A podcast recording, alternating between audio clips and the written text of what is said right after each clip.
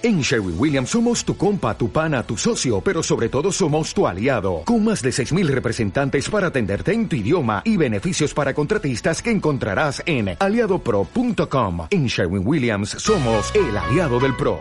Muy buenos días, hermanos, hermanas, eh, amigos y amigas que hoy nos acompañan en nuestro servicio online.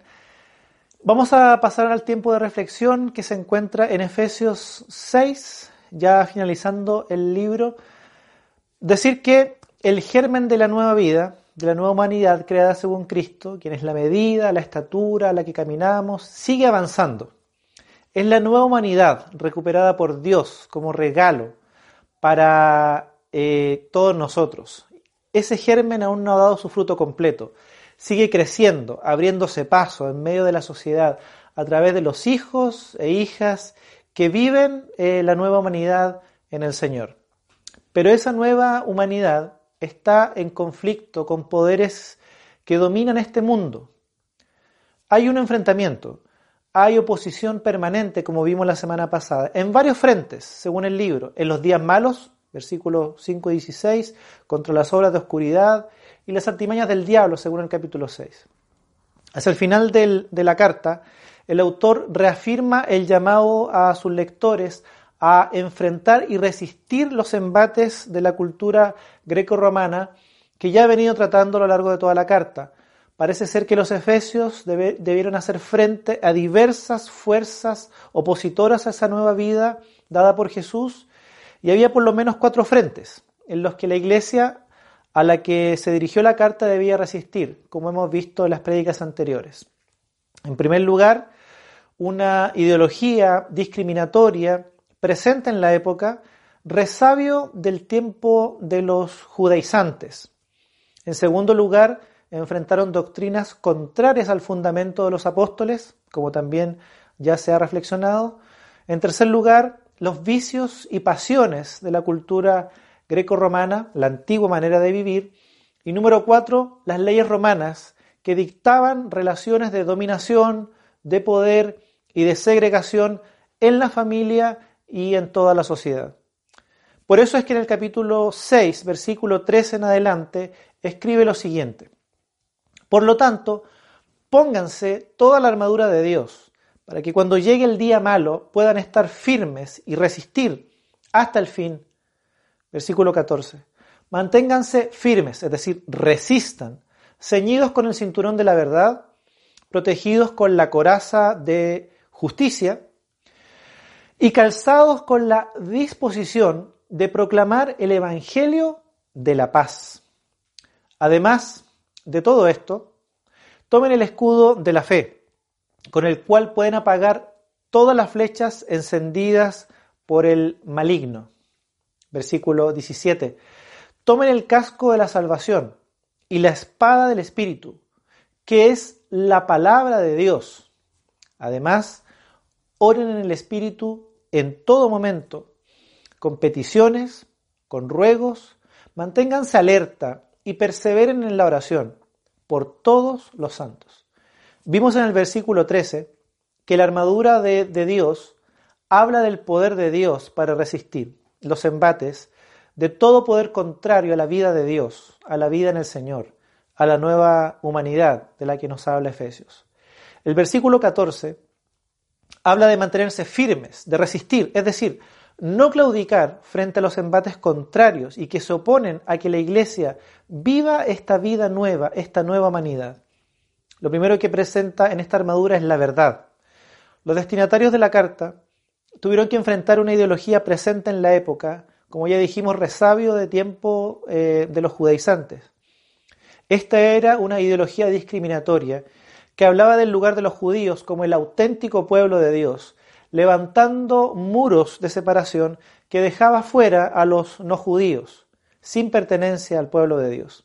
Esa mentira debía ser resistida y confrontada con la verdad. ¿Cuál verdad?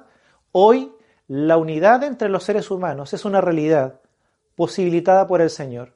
Hay una unidad, una unidad presentada como un gran misterio de Dios en la iglesia. En ella no hay diferencia ni favoritismos, ya no hay división entre judíos y no judíos, no hay distinción o discriminación en cuanto a etnia, en cuanto a nación u origen.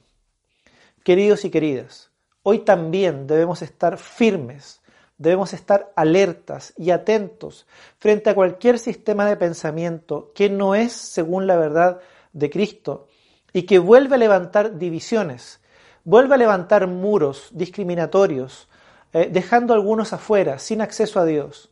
Es necesario identificar hoy ideas, incluso dentro del mismo cristianismo, que buscan hacer separación, que causan divisiones internas y debilitamiento a la iglesia. Dentro del mismo cristianismo evangélico se levantan muros entre los que no son dignos y los que sí son dignos, entre los que tienen el Evangelio y los que no lo tienen, entre los que tienen el Espíritu y los que no, o fundamentalismos que niegan las diferencias y diversidad dentro de la Iglesia de Jesucristo y su vivencia de fe. La Iglesia debe caminar según la verdad y no hacer tampoco muros divisorios, dejando fuera algunos o algunas.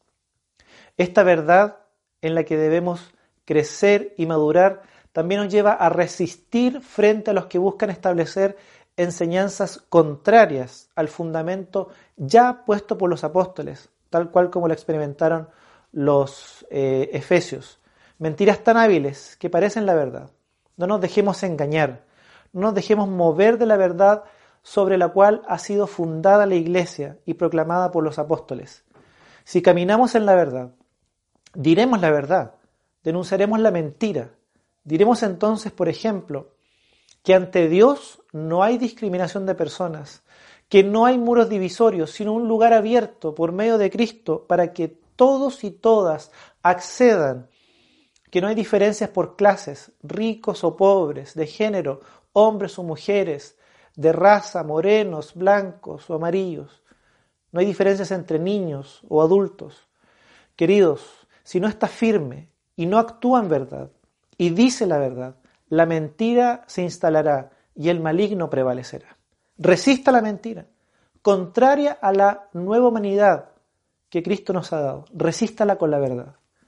Otro elemento de esta armadura que se menciona es la coraza de justicia. En el mismo versículo 14 se menciona.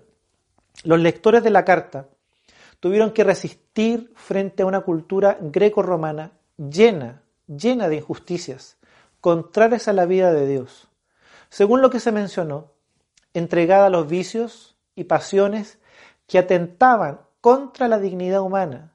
Resistir entonces tenía que ver con vivir la justicia hacia los demás, dejando esa vida pasada, ira, enojo, gritos, calumnias y toda forma de malicias, pecados que mantienen esa condición deshumanizada en las personas. Somos llamados hoy también a resistir en justicia, queridos y queridas. No nos conformamos a una vida sin Cristo. No nos conformamos a una vida impulsada por nuestros deseos y pasiones pecaminosas. Resistamos y mostremos al mundo que la verdadera humanidad, en toda su dignidad, ha sido recuperada por Cristo, quien nos está dando el poder para vivir esa nueva humanidad que todos aspiramos y queremos. Otro punto relacionado con resistir en justicia es considerar que aunque la Iglesia se inserta en las estructuras sociales para vivir la nueva humanidad, no debe legitimar ningún tipo de injusticia en el entramado social, aunque sea por ley. Los efesios tuvieron que vivir la justicia y defenderla frente a las leyes romanas, que regían y dictaban, por ejemplo, las formas de relaciones que debían darse las estructuras como la familia, entre esposo y esposa, padre, hijo, amo, esclavo, relaciones basadas en la dominación, el poder y la discriminación.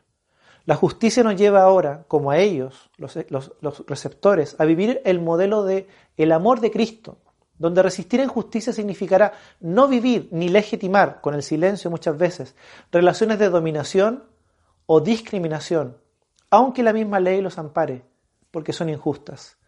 Esa justicia debe vivirse desde el hogar, en servicio mutuo, desde la humildad, desde la aceptación de todos con el mismo valor como seres humanos.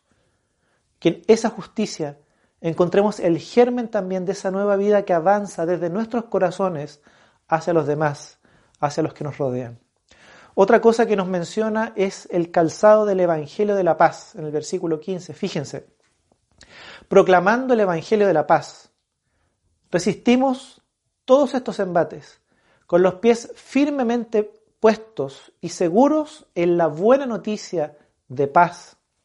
Y es que el Evangelio de la Paz fue la respuesta de la Iglesia frente a la violencia de los poderes, las tinieblas, la mentira, frente a las injusticias, las ideologías discriminatorias. La nueva humanidad, según Cristo, no responde con violencia porque persigue lo mismo que persigue Cristo, reconciliar pueblos y culturas. Queridos y queridas, lo mismo hoy, lo mismo hoy. No respondemos con violencia a los que se oponen a la vida de Dios. Responder con violencia sería una negación del mismo Evangelio, una negación del valor y dignidad del ser humano que Cristo defiende y que está trayendo a través de su espíritu.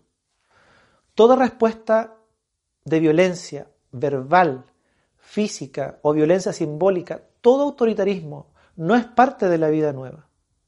Resistimos y denunciamos con la buena noticia de la paz todo aquello que venga desde los poderes de las tinieblas o desde la misma iglesia, cuando ésta olvida la vida que Dios les ha dado, nos ha dado. Otra cosa que se menciona es el escudo de la fe y el casco de la salvación. Esa fe que en primer lugar le ha dado a los lectores la calidad de hijo e hija, es decir, la fe en Cristo y la salvación que le ha conferido al cristiano la nueva identidad de saberse rescatados y parte del pueblo de Dios y que debe traducirse en una vida de santidad, como dice el mismo, la misma carta, como imitadores de Dios, del Padre deben vivir por fe y seguros en la salvación. Efesios 2, capítulo 2, versículo 8. Porque por gracia ustedes han sido salvados mediante la fe. Esto no procede de ustedes, sino que es el regalo de Dios. Fe que nos mantiene firmes, en que viven y vivimos sellados por el Espíritu. Fe en que somos hechura suya, creados en Cristo Jesús para buenas obras, para vivir esa nueva vida, esa nueva humanidad. Fe en el poder de Dios, obrando en las vidas por medio de su Espíritu, el mismo poder que resucitó a Jesús, sentándolo a la diestra del Padre, como lo decía el capítulo 1 de Efesios. Fe en que Dios salva y transforma vidas. Esa fe debía mantenerlos firmes y hoy día también a nosotros y en pie cuando los embates de los poderes contrarios a la vida de Dios nos ataquen. Esa fe y esa seguridad de la salvación que se nos ha regalado, que es un don, deben mantenernos firmes y en pie aún en contra de los ataques y mentiras del maligno que, nos, que quieran hacernos dudar de la obra de Dios y del Señor Jesucristo en nuestras vidas. Se menciona y es al final la espada del Espíritu, que es la palabra de Dios. La espada del Espíritu. Yo recuerdo eh, aquellas lecciones de, de niño en las que se presentaba la espada, que es la palabra de Dios, asociada a la Biblia, a la imagen de una Biblia. En la época del autor, la verdad es que la Biblia no existía. La Biblia llegó a ser lo que hoy tenemos posterior al siglo II. Ellos no tenían la colección de libros que tenemos hoy. ¿Acaso tenían solo esta carta de los Efesios junto con otras más, además de las enseñanzas orales? La espada del Espíritu esta palabra de Dios es el mensaje de la cruz y la resurrección. Este mensaje es Cristo mismo. Jesús es la palabra de Dios, quien nos defiende. Es su vida, sus enseñanzas, Él mismo, la palabra en acción, a quien estamos conociendo y siguiendo, el que lucha por nosotros y el poder de Dios. Su vida terrenal es el testimonio de esa nueva humanidad ya triunfante. Finalmente, eh, se menciona en el versículo 18 la oración dice, oren en el Espíritu en todo momento, con peticiones y ruegos, manténganse alerta y perseveren en oración por todos los santos. La oración, la identificación con la voluntad del Padre para cada uno y cada una de nosotras, el clamor constante y ruego a favor de todos los cristianos que estamos enfrentando constantemente los días malos, enfrentando las obras de oscuridad y las artimañas del diablo. Fíjense que a veces no somos conscientes de que aquel enfrentamiento es permanente. La oposición a esta vida nueva muchas veces está oculta en el entramado de las conductas sociales, que parecen buenas y que hemos tal vez naturalizado, pero que son contrarias a la nueva humanidad, a la vida de Dios. Por eso es necesario el clamor, dice el pasaje, y estar alertas frente a todo aquello para resistir. Queridos y queridas, nada ni nadie nos hará renunciar y claudicar. Mantendremos firme nuestra posición. Nos mantendremos en pie frente a los embates de los poderes de este mundo, contrarios a la dignidad humana, al proyecto de Dios. Creemos que la nueva humanidad en Cristo es lo que las sociedades han buscado y siguen buscando hoy, desde siempre. El mundo, queridos, debe conocer que la nueva humanidad en Cristo es el proyecto de Dios y es aquella máxima aspiración, es la humanización verdadera. Deben saber que Jesús ya la alcanzó y que la iglesia es la muestra al mundo de esa nueva vida que todos y todas necesitan y esperan tener. Querido, querida, debes ser la resistencia. Debes marcar siempre la diferencia donde estés, en tu entorno.